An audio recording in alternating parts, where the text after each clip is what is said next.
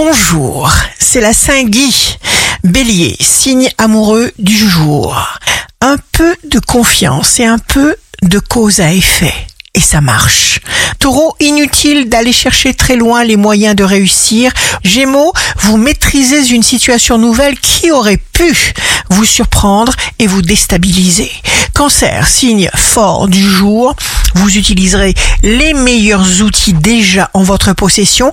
Lion, vous trouverez de nouveaux puissants soutiens dans votre secteur.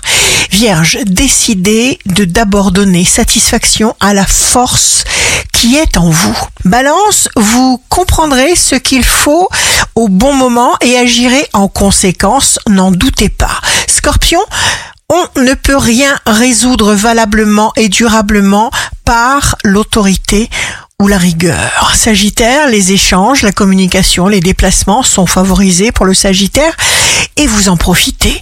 Capricorne, celui qui remercie, voit constamment des miracles. Alors, oubliez la peur et relevez tous les défis.